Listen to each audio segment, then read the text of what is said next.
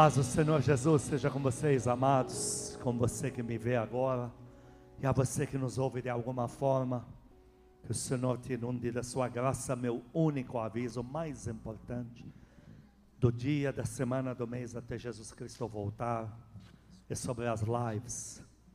Daqui a pouco, às seis da manhã até às sete da manhã, é a nossa live da madrugada, onde tem um pastor, uma pastora que estão aí ministrando a tua vida, interagindo com você, lutando pelo teu dia.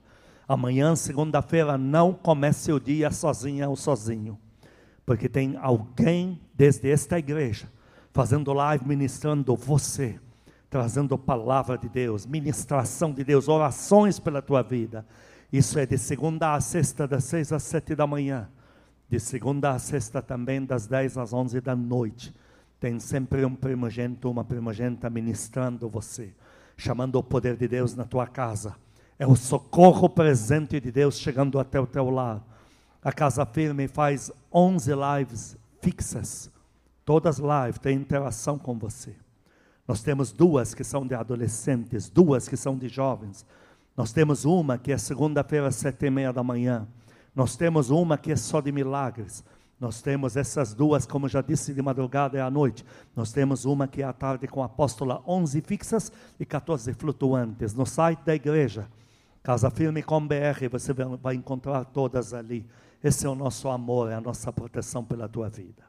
Senhor, meu Deus e Pai, fala conosco na tua palavra, regenera as nossas vidas. Transforma as nossas mentes no poder, na unção da tua palavra, em nome de Jesus. Amém. Hoje de manhã, eu trouxe uma palavra sobre a unção que libera em nós, gera em nós adrenalina até física. E aconselho todos a ver. Está no site, está no meu Facebook, vocês vão receber a pregação por WhatsApp. Não deixe de ouvir, não deixe de ver a pregação. E como disse de manhã, agora vou cumprir, agora é uma outra palavra. Tenho perguntado a Deus o que, que Ele quer que eu ministre. E Ele me trouxe hoje algo de 18 anos atrás, que lindo. Uma palavra que eu trouxe uma única vez neste ministério, pregada na casa mãe, 18 anos atrás, no ano 2002. Algo que o Senhor tinha falado muito forte na época comigo. E ela entrou em algumas pessoas, o termo dela, tetelestai, entrou em algumas pessoas. Eu vejo muitos filhos que usam esse termo até hoje. E aí, 18 anos depois, com algumas mudanças, obviamente, ele me disse: hoje você leva hoje isso. E nós vamos falar sobre fé e obras de Telestai. Nós temos que entender que Deus quer a nossa prosperidade. Deus nos chamou para dar frutos. Deus é generoso, abundante e dá fruto. E quem caminha com Deus são pessoas que dão fruto. Eu vou estar lendo no início algumas referências, depois você vai me acompanhar. Por enquanto, deixa eu ganhar tempo só na leitura dessas referências para ser um pouco mais rápido, para poder compilar aí nesses 45 minutos de pregação, dar tudo certo. Nós temos que entender, queridos, que pobre não é a pessoa que não tem guardado. Pobre é que não produz.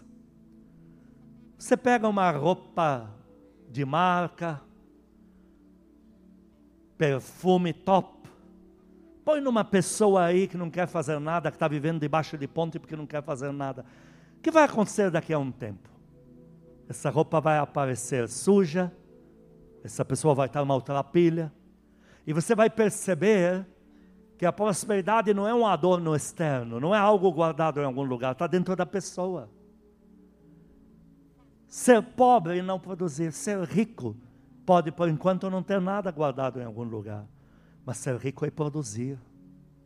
Deus é muito enfático em Apocalipse 3, 17, quando diz: Pois dizes, estou rico, abastado, não tenho falta de coisa alguma, e nem sabes que és infeliz, miserável, pobre, cego e nu.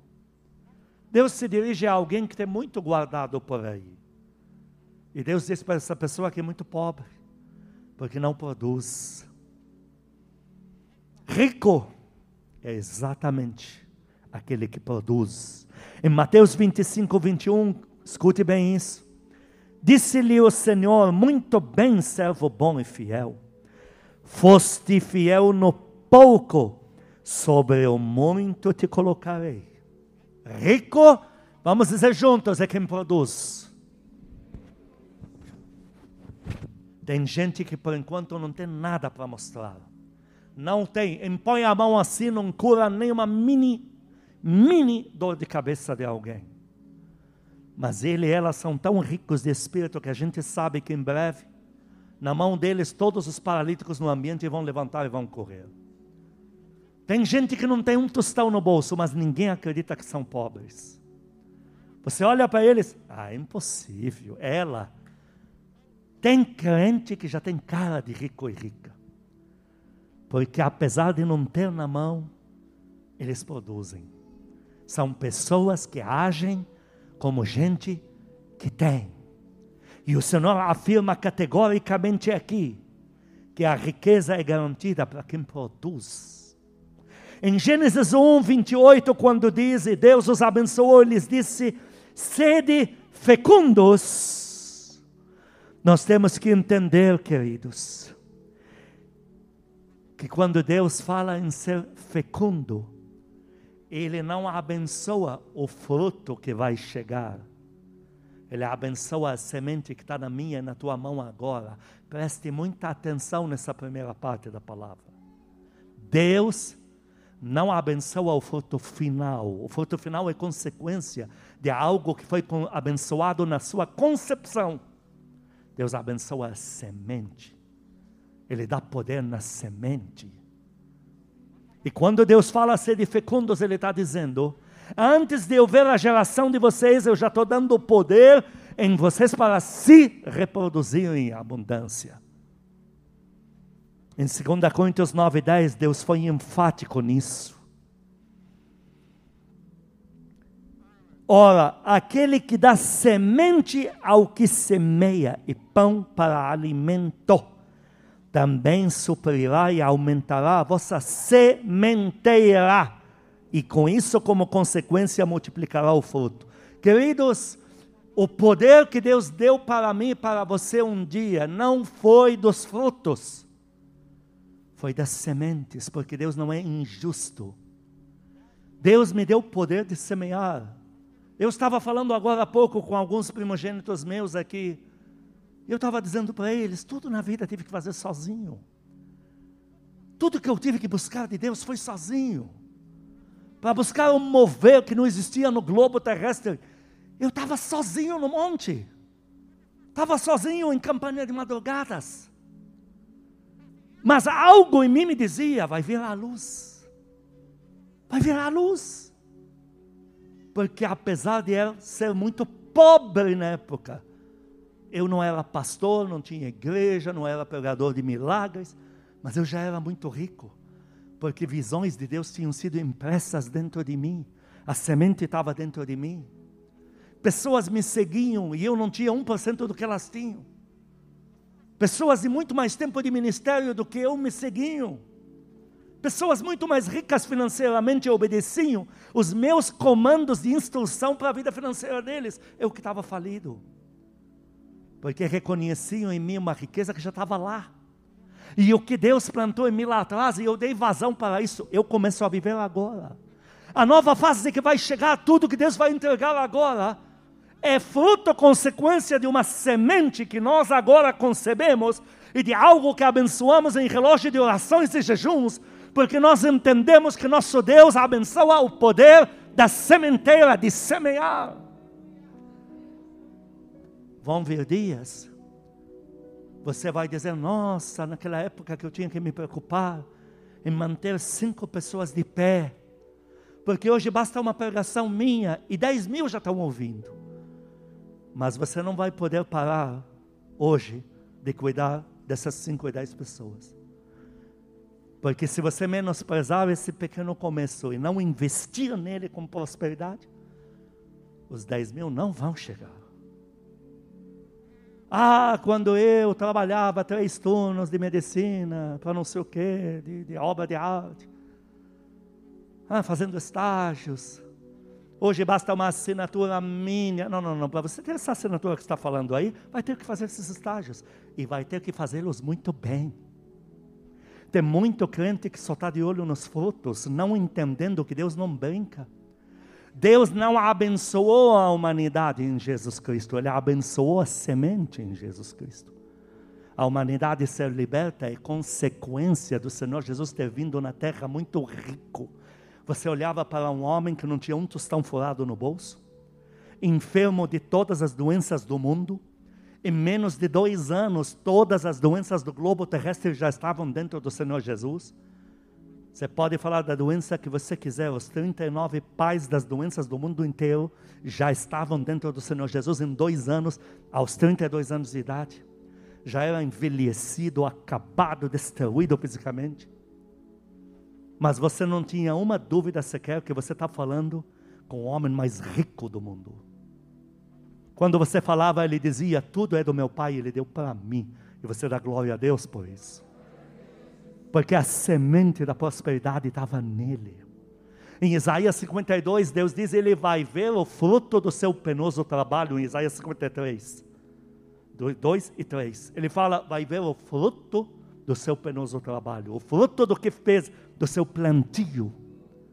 Tem crente que não quer semear, tem crente dizendo: É, não estou vendo nada. Lógico que você não vê, porque você não quer investir. Então você chama ele para orar, ele acha que essa oração é muito pouca. Você chama ele para crer no invisível, no sobrenatural, ele acha que é coisa de imaginação de gente fértil. Você fala para ela que Deus vai levantar ela, vai andar com intérprete de tanto poder que vai descer sobre ela. Ela diz: Nossa, acha tão bonito, mas eu sei que Deus, Deus não estava falando de mim. Tão rico e tão pobre ao mesmo tempo tão abundante e tão miserável ao mesmo tempo. O Senhor aqui diz, afirma categoricamente, Ele está de olho em abençoar a tua sementeira.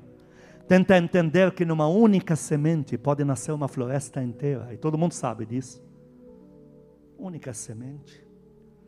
Tem uma história que dizem que, uns dizem que é folclore, outros dizem que é para boi dormir, mas na Arábia Saudita, na cidade Moca, que vem de Maca, é verdadeira. O café nasce mais em deserto, lugar árido.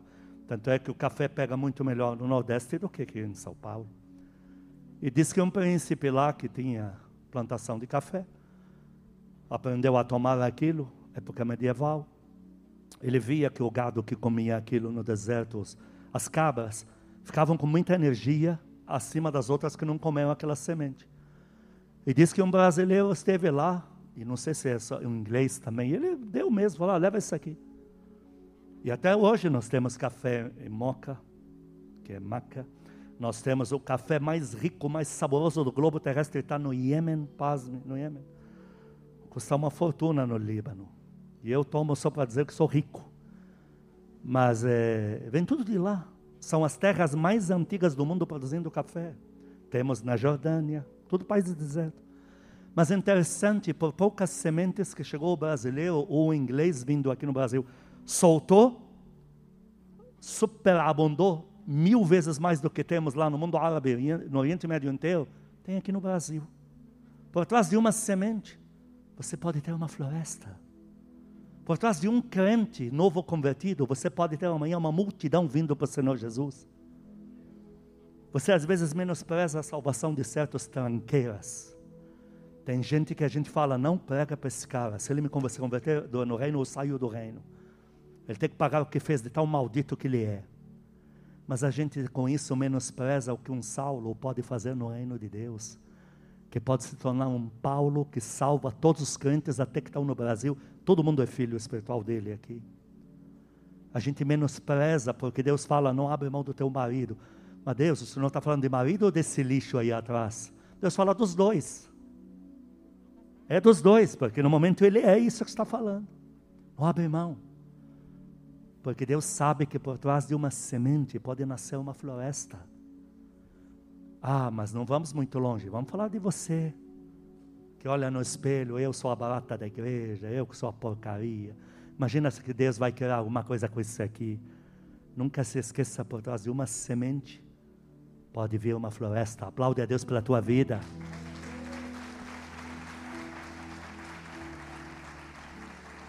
Todo mundo sabe. Num peixe pode ter um cardume. Num peixe. Como pode? Um peixe. Ele solta aquelas, aqueles óvulos no, no, no mar, aquilo vai virar um cardume. Um livro. O Espírito Santo me falou que eu tinha que fazer um livro às pressas. Meu sotaque era dez vezes mais carregado do que agora. E ele me falou: faça imediatamente o livro. E eu não entendi porque eu imediatamente. Faça, faça imediatamente. Eu fiz imediatamente. O livro Pai, Filho e Espírito Santo, quem deles você conhece? Quando foi registrar, falou: Olha, esse é o rapaz mais jovem no Brasil que tem livro escrito. Era eu, o estrangeiro que veio endemoniado do Líbano, se converteu aqui, estava fazendo o livro evangélico. O rapaz mais jovem do Brasil que tinha feito o livro era eu naquela época. Eu que vim lá de fora endiabrado, Deus queria me mostrar para mim: olha o que eu faço com um ser humano. Aí eu fiz o livro. E eu entendi aquilo como um sinal. Aí eu vou numa cidade e me dizem: Nós não precisamos de propaganda, você aceita vir para o ginásio? E eu falei: Mas vocês não querem fazer propaganda? Porque antigamente não existia YouTube, internet, celular.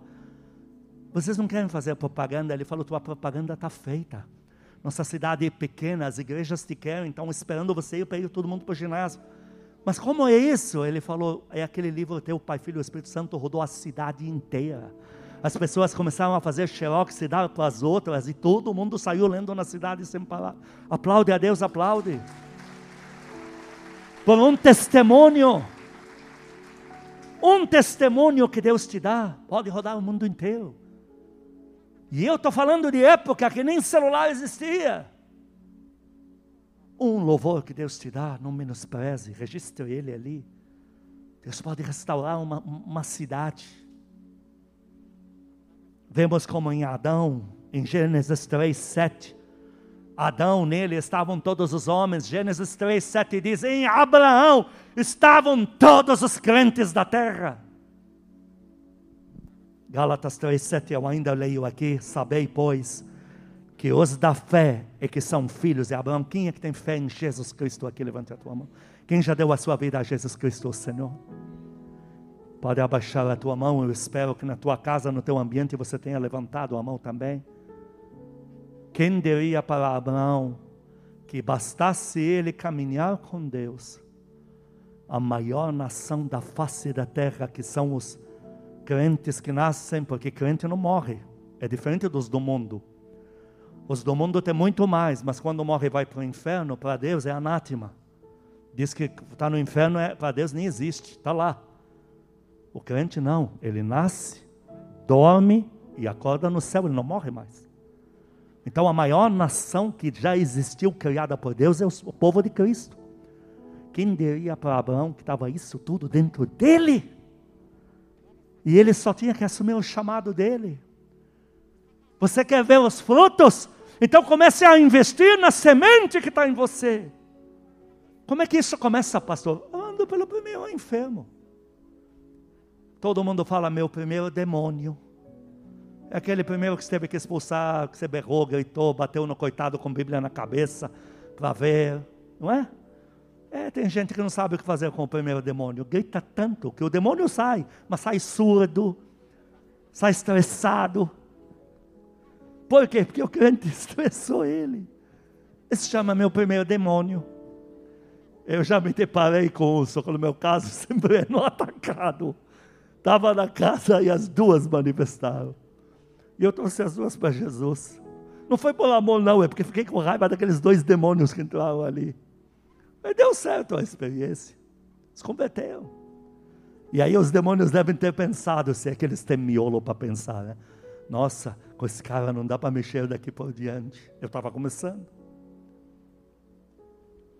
Em Deuteronômio 28, versículo 8, Deus não está falando que vai abençoar os frutos, Ele diz que vai abençoar a obra das tuas mãos.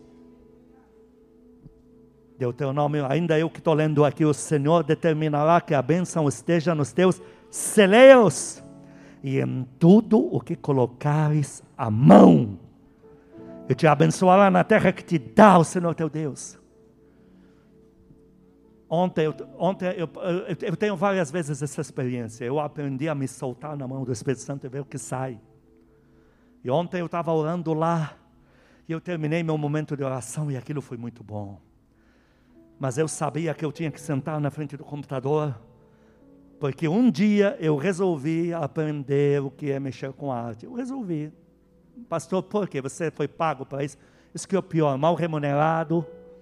Mas eu resolvi fazer, ninguém tem nada a ver com isso. Fui lá aprender o que é um Blender, o que é After Effects, o que. Eu fui lá, peguei. Cinema 4D. É bonitinho, você faz lá o que você quer. E sentei assim, falei, Deus, agora me dá algo singelo, mas revestido de poder. E aí eu fui, fui. A pastora do lado tentou falar comigo, eu, shh, quieta, ela já entendeu, estou com Deus, não, não me perturbe. Não que ela perturbe, na verdade quem perturba em casa sou eu, acabei de me lembrar. E aí, pá, fui fazendo aquilo. Aí saiu na minha frente, assim, pronto, ficou pronto. Comecei do zero. Até já para fazer a resolução, falei, ah, vou começar com 7 mil, para ser algo pesado mesmo. Resolução de 7 mil para uma imagem é doidice, doideira. Eu fiz 7 mil mesmo, para ter um brilho endoidecido. Vai lá, vamos lá, vamos começar do zero, vai, coisa pesada, vai indo. Quando terminou, eu vi um fogo que vinha do meu computador, passava pela arte, e o Senhor falou para mim: aonde você enviar, o fogo vai abraçar as vidas. Aplaude a Deus, aplaude. E eu soltei.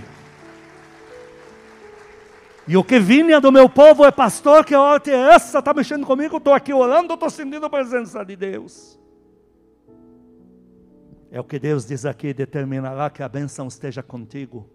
Você não pode ter medo de tentar.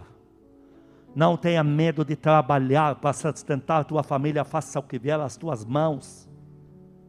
Eu não quero falar tão alto, eu quero chegar no teu cotidiano. Eu, recém-casado com a tua pastora, meu primeiro projeto era fazer mecânica, porque eu estava falido. E eu lembro como Deus, por milagres, fazia os carros chegarem na minha mão. Eu fui lá numa oficina mecânica, eu falei para ele, ó, tudo que eu fizer aqui, eu te pago metade, metade, uso o local, mas você não se mete comigo, e sai todo mundo feliz. Ah, eu aceito. E Deus me mandando ali, para a gente casar no, no, no civil, tinha que declarar pobreza. Eu falei, eu não vou declarar pobreza nenhuma, como é que eu vou fazer isso? Mas eu não tinha um tostão furado, isso não é coisa de pobre. Mas eu não aceitei. Aí me liga uma irmã que tinha um carro que tal, fui lá, busquei e exatamente o serviço dela deu o valor daquilo. Aí me surgiu um apartamento em São Vicente para reformar, reformei inteiro, azulejo. Por ser terra de maresia, eu ainda soldei todas as emendas. Meu, fui caprichoso. Eu sou um príncipe, sou uma flor. Não sabe o que eu fiz. O banheiro apertado não podia pôr boxe. Eu fiz uma queda d'água que você tomava banho não chegava nem na metade dele a água. Que inteligente, que soberania de construção. Aí você pedia para os meninos te ajudar a levar a. Eu, eu queria pagar, o, que, o padrão do mercado. Eles achavam um pouco, eles não tinham para pôr uma batata frita na boca, eles não tinham chinelo. Eu chamava eles da praia, vem cá, por que você está sem chinelo? Eu não tenho, tio. Então, você trabalha comigo, tira o lixo, eu te pago a diária. Ah, é muito pouco. Então, eu, além de me lascar o dia inteiro com construção, eu tinha que descer todo o lixo, todo o entulho para o chão.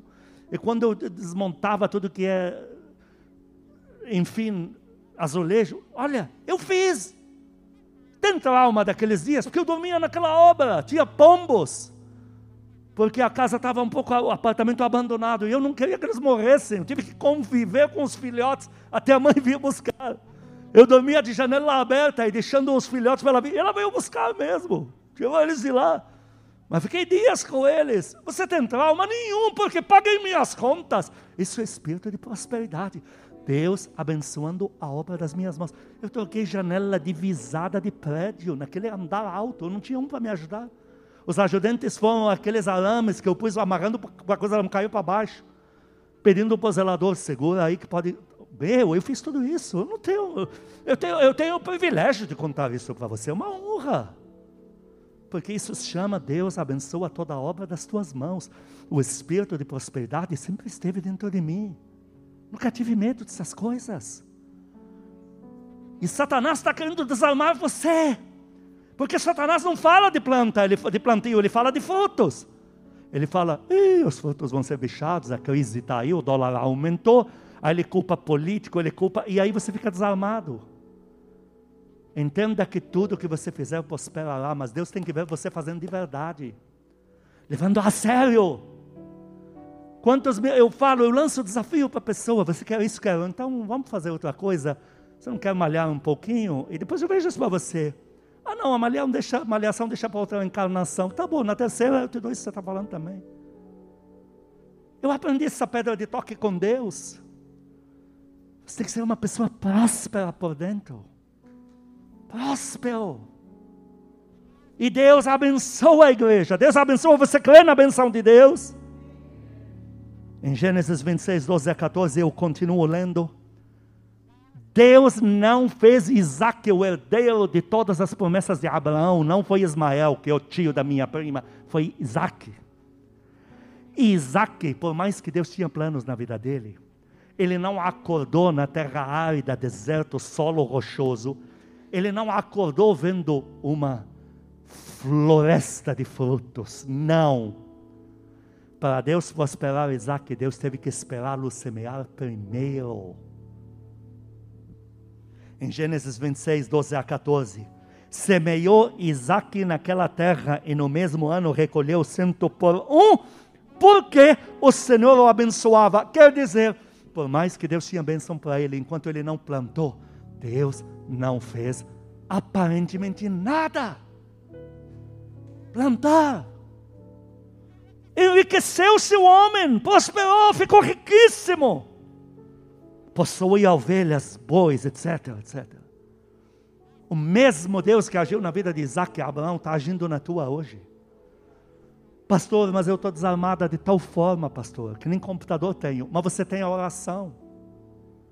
Você não tem mais o que fazer, não tem. Vai orar! Tem gente que só ora por desespero, meu Deus do céu. Enquanto o filho está dando para dar um, um, um parador de cabeça, não ora, toma esse remédio. Agora que o filho parece que está capenga, deixa eu orar. Meu Deus do céu, você é movido a susto por acaso?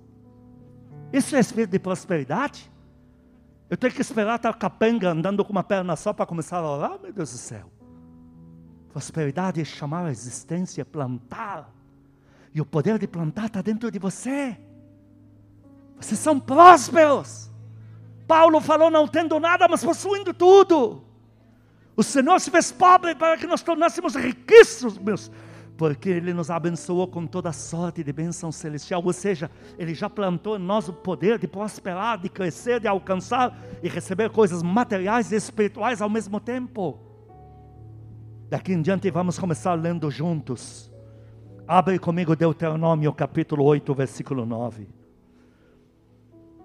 Nós afirmamos que prosperidade não é guardar, mas pro produzir.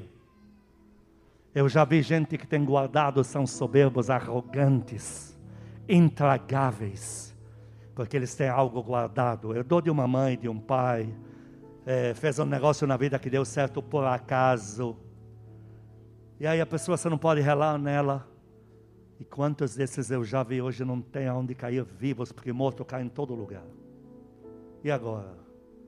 E aí você descobre o ser humano vazio, oco, pobre, miserável, nu.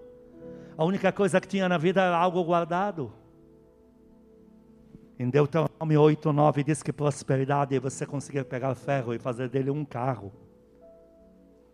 Terra em que comerás o pão, Deuteronômio 8, 9, sem escassez. É a terra que Deus te deu. E nada te faltará nela. Terra cujas pedras são ferro e de cujas montes cavarás o cobre. Ah, Deus não diz você tem ferro, toneladas, você cava, pega e vende e cobre. Ele diz isso está nas pedras. Você vai quebrar as pedras, vai fazer todo o processo. Mas isso vai se tornar em tuas mãos. Olha, como Deus dá o desafio, mas Ele garante o resultado. Eu acho tão lindo quando alguém fala: Olha, meu filho está estudando porque ele vai ser. Nossa, eu acho, eu acho lindo porque eu era um imbecil no mundo. Eu acho bonito. Para mim, aprender, estudar na escola era prisão. Minha prova, eu acabava em dois minutos. Eu já fazia um monte de X, já sei que vai dar zero mesmo. Que diferença faz se ficar duas horas? Ah, eu, eu, falava, meu tempo é ouro, não tenho tempo a perder, toma isso aqui. Apanhava bastante, porque ela no mundo árabe bate mesmo. E a gente tem que apanhar quando era criança, na escola. Aí levava a maior surra lá e vai mudar o resultado. Terminou de bater, terminou. Posso ir? Pode. Ah, tchau. Acho tão bonito quando chega, olha, eu estou estudando, eu vou ser isto, eu vou ser aquilo. Tão lindo isso, adolescente. Espírito de prosperidade. Se eu tivesse Jesus, eu teria estudado. Sem Jesus, eu era um burro mesmo, se queria o quê? Gênesis 2, versículos 11 e 12. Deus falou assim: Eu vou te dar rios, mas neles, lá dentro deles, você vai ter Olha, o primeiro chama Pison. É o que rodeia a terra de Avilá, onde há ouro. Por que, que um Adão precisa de ouro? Vai vender para quem? Mas olha Deus explorando a criatividade do seu filho. Ouro. Dessa, o ouro dessa terra é bom. Também se encontra um laudélio, pedra, pedra de ônix. Deus faz um ser humano ali e diz: Olha, eu quero você explorando. Explore os limites. Agora temos que ficar atentos, queridos. Diga comigo muitas vozes. Existem muitas vozes do pecado de Adão. O pecado de Adão gerou vozes de desânimo, de depressão, vozes de eu não consigo vozes de para mim não dá. 1 Coríntios capítulo 14, versículo 10, vamos ler juntos isso aqui.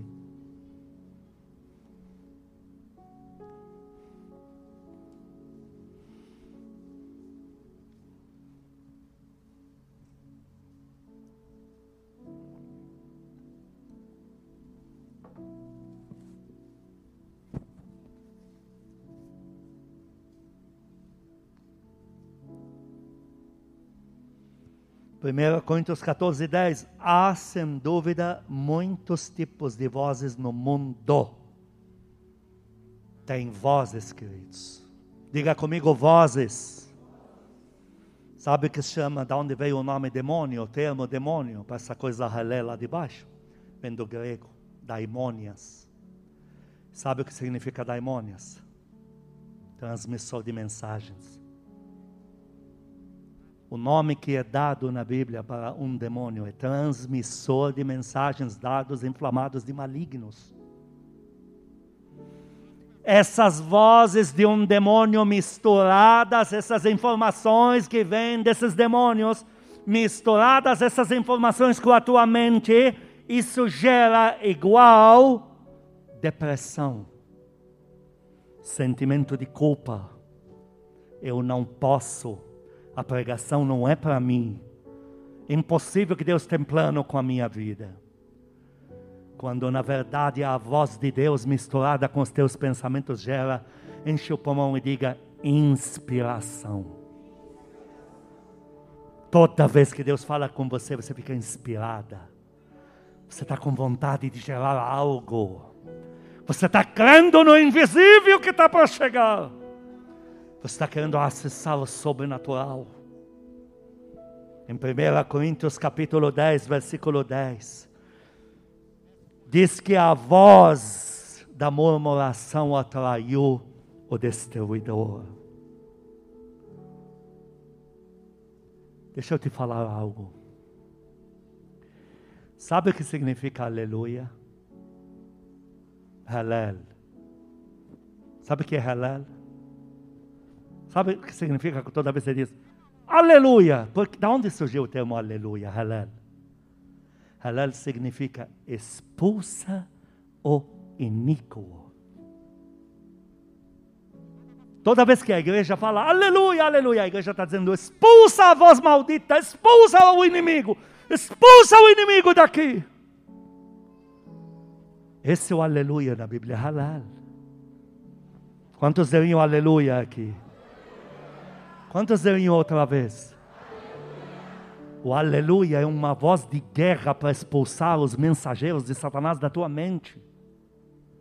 Vamos abrir em Efésios 6, 10 a 18. Nós temos que ler esses versículos aqui. Por isso, queridos, para nos protegermos das vozes malditas no mundo, nós temos que nos blindar com Efésios capítulo 6, versículo 10 em diante. Quanto ao mais, sede fortalecidos no Senhor e na força do seu poder, e a igreja diz amém. Revestivos de toda a armadura de Deus para poderdes ficar firmes contra as ciladas do diabo, contra as vozes malignas dos daimônios porque a nossa luta não é contra carne e sangue, não é contra noticiário mundano. Nossa luta é contra principados e potestades dominadores deste mundo tenebroso, contra as forças do mal nas regiões celestes do mundo invisível. Por isso, queridos, crente que não quer cair na maracutaia de falar eu não sou ninguém, eu não sirvo para nada, ele é um crente que ora, ele é um crente que busca. Portanto, tomai toda a armadura de Deus para que possais resistir no dia mau. E depois de ter desvencido tudo, permanecer inabaláveis. Estai, pois, firmes, cingindo vós com a verdade. Diga comigo a verdade de Deus. Me liberta das vozes do mundo. 15. Calçai aos, os, os pés com a preparação do evangelho da paz embraçando sempre o escudo da fé, com o qual podereis apagar todos os dados inflamados dessas vozes dos daimônios do maligno. Tomai também o capacete da salvação, a espada do Espírito Santo, que é a palavra de Deus. Com toda a oração e súplica, aí está coisa de gente muito rica. Com toda a oração e súplica, aí está com você falando agora com gente que pensa grande com toda oração e súplica, orando em todo tempo. Orar em todo tempo não é coisa de gente desesperada, não é de crente fanático. Orar todo o tempo é de gente sobrenatural, é gente riquíssima. Orando todo o tempo no Espírito, e para isto vigiando com toda perseverança. Queridos, porque o povo de Israel não entrou na terra prometida? Vamos falar números 13 e 33. Diga comigo, gafanhotos. Diga comigo, espírito de escravo. A terra prometida estava na cara deles, mas eles não entraram. Porque eles eram o perfil de crente com espírito de escravo. Números 13 e 33. Também vimos ali gigantes na terra prometida. E éramos aos nossos próprios olhos, olha como é que eles se viam como gafanhotos. Você viu porque eles não entraram na terra prometida? Gafanhoto não tem peso nenhum. Não tem peso. Eu já segurei gafanhoto na mão, não pesa nada. Gafanhoto não tem peso, não tem pé para pisar Satanás. Gafanhoto é levado por qualquer vento. Sabe qual é o maior inimigo do gafanhoto? Não é o veneno, é o vento. A Bíblia fala sobre aqueles que são levados por qualquer vento de dúvida. Né? Qualquer notícia leva. Tem crente que qualquer notícia má leva. Por que está em depressão hoje? Ah, você não viu o noticiário? Gafanhoto não pisa em Satanás. Não tem pé para isso. Gafanhoto não planta, nunca vai ter sua própria colheita, ele só come dos outros. Só vive dependendo de oração de terceiros. É gafanhoto, o espírito de gafanhoto. E está na igreja, é o povo de Deus que estava falando, nós somos gafanhotos. Em Romanos 16, 20, a Bíblia diz: E o Deus da paz esmagará Satanás debaixo dos vossos pés. Olha a vitória que está programada para a tua vida, igreja. Olha você aí no seu lar, você que me ouve. Olha o tamanho do poder que Deus tem te dado. Vamos abrir juntos Deuteronômio 11. 24 ou 25. Deus fala assim, Deuteronômio, você não pode ser gafanhoto, porque o que eu tenho para te dar não é para gafanhoto. Não é para crente que tem espírito de escravo. Não é para crente que, tudo bem, tem gente que tem depressão, sim. A gente não julga, a gente não zomba. É físico. mais de metade dos casos não é demônio, é físico, uma vitamina faltou. Agora tem crente que tem depressão por conveniência. Convém ficar doente. Normalmente é covarde, normalmente não quer orar, não quer buscar. Olha em Deuteronômio 11, 24 e 25. Todo lugar que, o que está dizendo na sua Bíblia? Pisar a planta do vosso pé. Isso não é promessa para gafanhoto? Quando Deus tirou o povo do Egito, ele falou: E os exércitos do Senhor saíram do Egito naquele dia. Deus já estava vendo um exército. Não estava vendo um, um, uma praga de bando de gafanhotos todo lugar que pisava a planta do vosso pé, desde o deserto, etc. 15. Ninguém vos poderá resistir. O Senhor vosso Deus porá sobre toda a terra que pisardes o vosso terror. E o vosso terror, como já. Olha, Deus tem falado que Ele te deu muito mais poder do que o inferno inteiro. Você tem muito mais poder do que anda proclamando que tem. E Satanás quer desarmar você com o espírito de gafanhoto. Eles viam a terra prometida, era só entrar, meu Deus do céu. Não, eles preferiam o espírito de gafanhoto. Hebreus capítulo 11, versículo 1, vamos aprender um novo termo juntos hoje.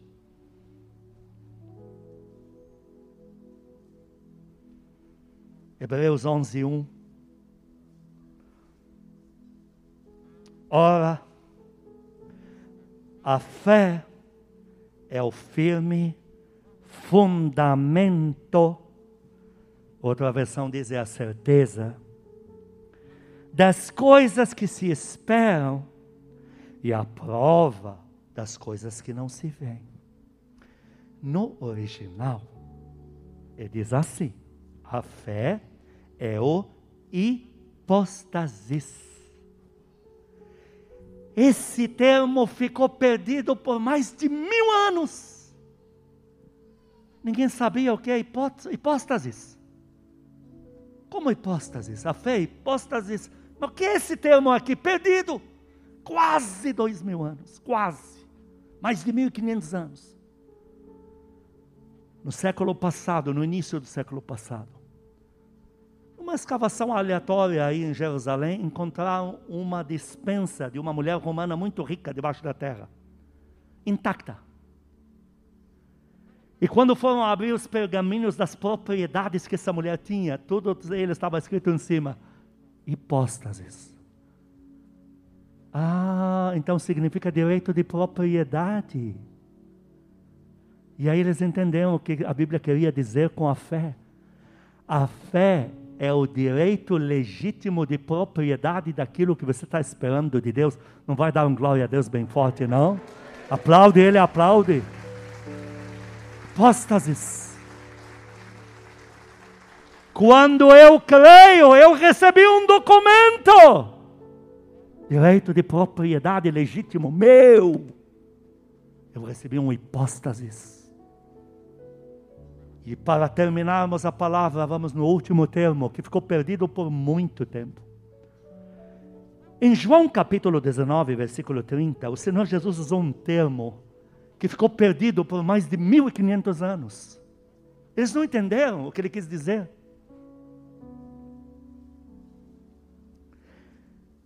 Quando o Senhor já ia morrer, já ia destruir todo o poder de Satanás, ele usou esse termo. Quando, pois, Jesus tomou o vinagre e disse: Está consumado. Quando o Senhor recebeu o vinagre e ele ia morrer agora para destruir todo o poder de Satanás, ele falou assim: Tetelestai. Vamos encher o pulmão e dizer juntos: Tetelestai. Outra vez, Tetelestai. E por muito tempo eles procuraram saber no tempo moderno o que é esse Tetelestai. Porque logo depois da morte do Senhor Jesus, os romanos se retiraram de Jerusalém. E aí ninguém sabia o que era esse tetelestai. E qual foi a surpresa não no século passado, no antepassado, que descobriram o, o, o significado. Era um termo que ele usou completamente natural e comercial. Quando uma pessoa cometia atrocidades ou devia financeiramente e era presa, tinha um papel que era colocado na porta da, de fora, assim na parede, ao lado da porta de ferro da cadeia dela, da cela, todos os crimes que a pessoa cometeu. Hoje não precisa porque tem internet e tal, mas antigamente não tinha. Então, por que esse fulano que está ali está aqui? Já está aqui. Você já viu um dos papéis, é o dele. É um pergaminho. E nele está escrito tudo o que fez.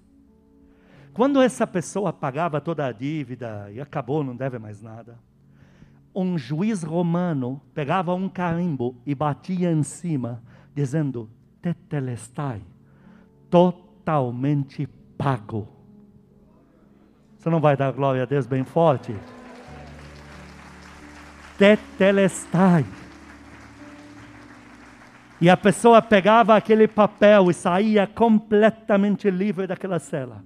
E aonde quer que ela fosse, tinha dois documentos daquele. Um não ia para a gaveta do diretor da prisão, ele ficava por não sei quanto tempo na parede, para que todos os que um dia viam aquela pessoa ali leram seus crimes, saberem que ela já pagou tudo, tudo foi pago e não deve mais nada. Depois de não sei quanto tempo que aquilo era retirado, levado para a mesa diretor, e o segundo documento na mão da pessoa, onde quer que fosse, totalmente pago. Quando o Senhor Jesus estava naquela cruz, agonizando, e ele falando: Eu vim aqui para libertar a humanidade, está faltando pouco, está faltando pouco.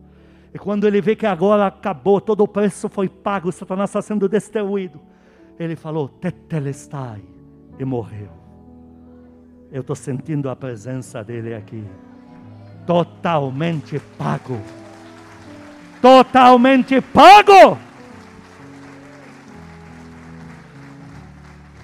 Esse tetelestai é replicado em Colossenses 2, versículo 14.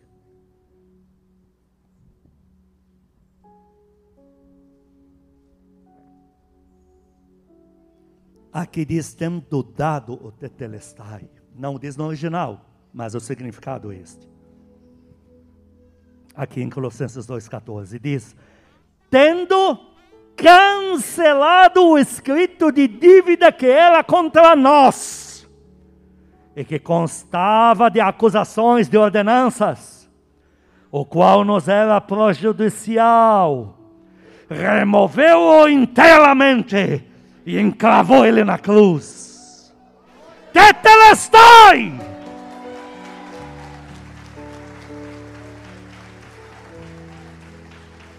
Os demônios chegam aí naquela casa que você era um deles e dizem: cadê ele? Ele era nosso. Aí um anjo que aparece ali, o outro bicho louco que diz: pode ir na cruz que o documento está lá, porque o Jesus já pagou, ele não está mais aqui. Ele não está mais aqui, não faz parte disso aqui, já saiu, está livre, tudo pago, nova criatura é, tudo se fez novo. Isaías 49, versículo, o capítulo de Isaías 49 é o chamado integral da casa firme. Uma parte do chamado da casa firme que Deus me deu quando me acordou de madrugada, pediu para abrir essa igreja para Ele. Olha o 8 e 9, o que diz aqui Isaías 49, versículos 8 e 9. Diz ainda o Senhor, no tempo aceitável te ouvi, e te socorri no dia da salvação. Guardar-te-ei e te farei mediador da aliança do povo para restaurares a terra e repartires as herdades assoladas, para dizeres aos presos: Tetelestai, saí, saí, foi totalmente pago na cruz. E aos que estão em trevas, aparecei, eles pastarão nos caminhos e em todos os altos desnudos terão o seu pasto. Como Deus falando, o melhor dessa terra está reservado para eles. Você consegue crer que Deus tem um plano lindo com a tua vida? Quantos creem? Você consegue crer? Você consegue crer que Deus quer levantar você com poder? Você consegue crer que o Espírito Santo te chamou para algo grande? Você consegue crer que Deus quer usar você para mudar tudo ao teu redor? Eu não me conformei com os dias do princípio. Eu avancei. Eu não me conformei em só comer maná, comida passageira de deserto, que já era bom. Eu avancei para uma terra prometida. E puxei um vagão comigo. Você vai fazer a mesma coisa. Hoje eu não estou conformado de ter entrado só na terra prometida com um vagão. Eu quero agora chegar levando avivamento no mundo inteiro. Quem está nessa comigo, levante a mão. Quem quer ser soldado do avivamento, levar a glória de Deus no mundo inteiro, levante a mão. Põe a mão no teu coração, diga comigo, Senhor Jesus, diante da tua palavra, eu peço perdão se de alguma forma tenho sido negligente, se não tenho dado o devido valor à tua unção na minha vida.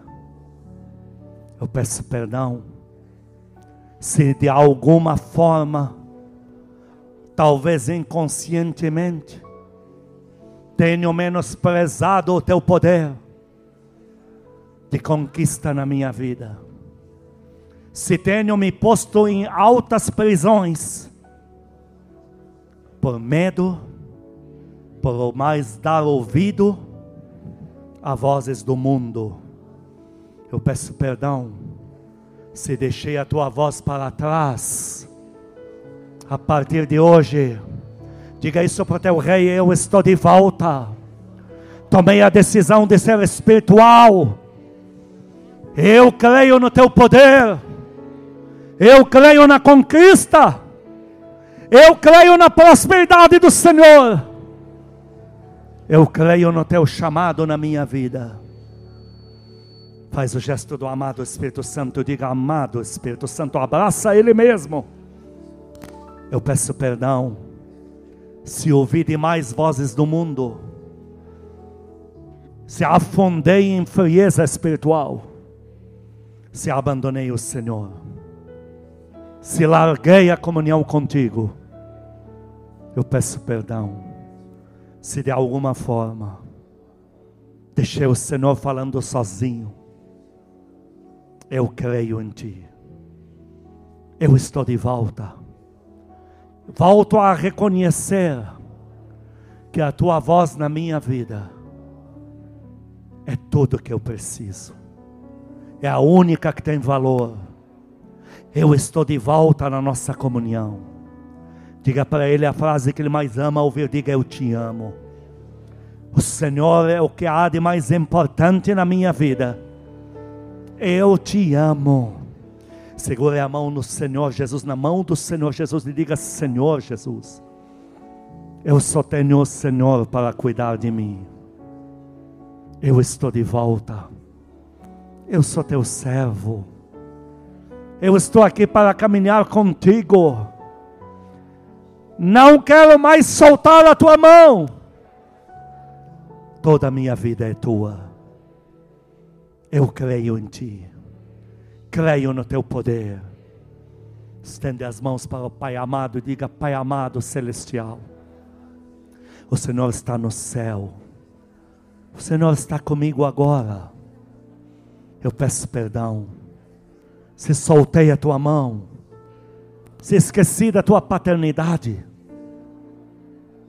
se eu abandonei a confiança em ti, por ouvir vozes do mundo, eu estou de volta. As minhas mãos estão nas tuas. Eu vou procurar no mundo inteiro. E não vou achar um pai tão bom como o Senhor. Diga para ele: Eu te amo cuida de mim. O Senhor é meu Pai. Penúltimo gesto, põe a mão no teu coração. Diga: Eu arranco de dentro de mim todo o poder das vozes que vieram do mundo para me abafar, para me aprisionar, para me envenenar. Eu expulso de mim e eu coloco no meu coração A palavra de Deus de hoje. Eu recebo a palavra da vitória. A palavra da vida. A palavra de Deus. A palavra da prosperidade do Senhor. Eu e a minha casa, estende as mãos na direção da tua casa ao teu redor, diga eu e a minha casa. Não terminaremos na miséria. Nosso fim não será trágico. Não será como as vozes do mundo andam dizendo. Mas nosso fim será glorioso em Deus. De muita prosperidade. Para a glória de Deus para a nossa alegria, vai ser completamente de acordo com o que a palavra de Deus anda dizendo a respeito da nossa vitória. Eu e a minha casa somos vencedores em Cristo Jesus, de hoje para sempre. Aplaude, Ele aplaude. A oração, a oração que eu faço em bastidores pela tua vida, ela já está feita. A que eu vou fazer amanhã vai ser feita de novo por você. E a oração que eu quero fazer agora por você, estender a minha mão na tua direção, estender a minha mão na direção da câmera, da câmera onde do outro lado você está, e na direção de você que ouve essa voz agora. Eu digo para você, tetelestai em nome de Jesus tetelestai sobre a tua vida, em nome de Jesus. Tetelestai sobre as tuas finanças, sobre a tua família, sobre a tua saúde. Tetelestai sobre teu histórico, sobre tudo que passou. Tetelestai. É que o amor de Deus Pai, as santas consolações do Espírito Santo, a graça eterna do nosso Senhor Jesus Cristo, sejam com os amados e com todo o povo que ama a Cristo na terra de hoje para todo sempre. Amém e amém. Estamos liberados em nome de Jesus.